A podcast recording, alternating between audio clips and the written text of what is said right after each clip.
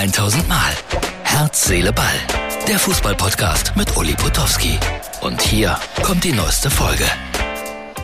Herz, Seele, Ball, das ist die Ausgabe für Dienstag. Freunde, ich habe äh, im Moment immer ein Tonproblem hier. Ich hoffe, dass es sich heute äh, irgendwie einigermaßen klar darstellt, was ich zu sagen habe. Sorry, wir werden mal äh, gucken, wie wir das in den nächsten Tagen äh, beheben können, weil das nervt natürlich komplett euch und mich selbstverständlich auch. So, Schalke, mein Lieblingsthema, auch am Dienstag. Äh, es soll ja ein neuer Trainer vorgestellt werden heute, so hörte man. Herr Reis war der heißeste Kandidat. Jetzt gibt es wieder Ärger mit dem VfL Bochum. Wir wollen eine Ablöse. Herr Reis hätte gerne 1,4 Millionen im Jahr. Auch nicht so wenig, muss man sagen und äh, auch noch eine Nicht-Abstiegsprämie. Na, die wird er eh kaum bekommen, weil ich glaube, es sieht schlecht aus für Schalke 04. Dennoch, man findet immer wieder Schalker Freunde, heute zum Beispiel in Königswinter. Ich gehe durch die Straßen, was sehe ich? In einer kleinen Gasse hängt die Schalke-Flagge trotzig und mutig flattert sie im Wind. Ob es hilft, abwarten.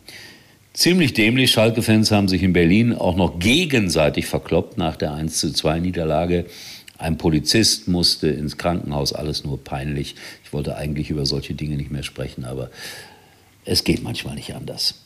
So, dann haben wir äh, MAP und äh, weil wir gerade beim Thema Geld sind, 600 Millionen und noch mehr soll er verdienen in äh, drei Jahren. Das ist mal ein Gehalt, finde ich, und äh, ich halte das bald alles nicht mehr aus mit dem Geld, weil das steht ja in keinem Verhältnis. Aber vielleicht, vielleicht, vielleicht äh, wird MAP ja irgendwann einsehen, dass Geld nicht alles ist im Leben. Das müssen wir eigentlich alle mal einsehen. Aber das ist wieder ein ganz anderes Thema.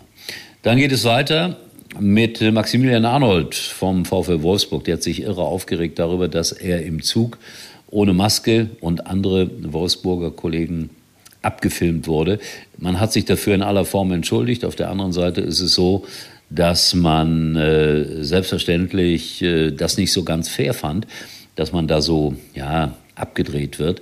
Aber ich sage es immer, eine Person des öffentlichen Lebens muss damit rechnen. Macht keinen Unsinn, haltet die Masken auf, auch wenn man manchmal denkt, oh, wofür, warum, wieso. Aber so sind die Regeln. Und wenn 80 Prozent, 90 Prozent, 95 Prozent der Leute sich daran zu halten haben, dann sollte sich auch ein Bundesliga-Profi daran halten, finde ich. Also er hat sich darüber aufgeregt, entschuldigt hat man sich und ich hoffe, man findet da einen Weg zueinander, dass das nicht noch weiter eskaliert. Äh, Wilhelm aus Bremen hat mir äh, eine Sprachnachricht geschickt. Habt ihr es gemerkt?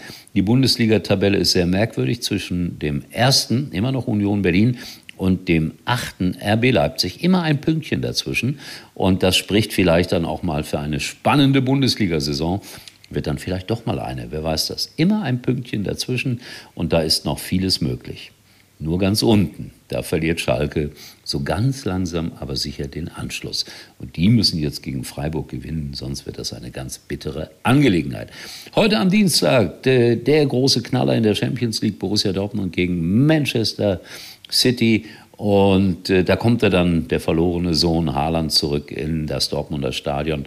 Und er hat trotzdem vor, Tore zu schießen. Das ist seine Leidenschaft. Und ich bin gespannt, wie er sich verhält, wenn er ein Tor schießt. Ist ja Mode geworden, dass man jetzt nicht mehr jubelt, wenn man beim Ex-Verein oder gegen den Ex-Verein hm, ein Tor schießt. Ich finde das eigentlich albern. Bei mir war es früher genau umgekehrt. Ich habe nur einmal den Verein gewechselt, aber wenn ich dann gegen den alten Verein getroffen habe, dann habe ich mich besonders gefreut, auch aus ganz besonderen Gründen. Ja, ich weiß, so oft wird er nicht getroffen haben oder vielleicht doch. Es gibt Zeitzeugen, die das behaupten, aber das liegt Jahrzehnte zurück, nicht Jahrhunderte. So, ich hoffe, dass das jetzt alles einigermaßen verständlich war. Herz, Seele, Ball verabschiedet sich an dieser Stelle und sagt, der Ton macht die Musik. Mal schauen, wie er geworden ist und tschüss bis morgen. Das war's für heute und Uli denkt schon jetzt am Morgen. Herz, Seele, Ball. Täglich neu.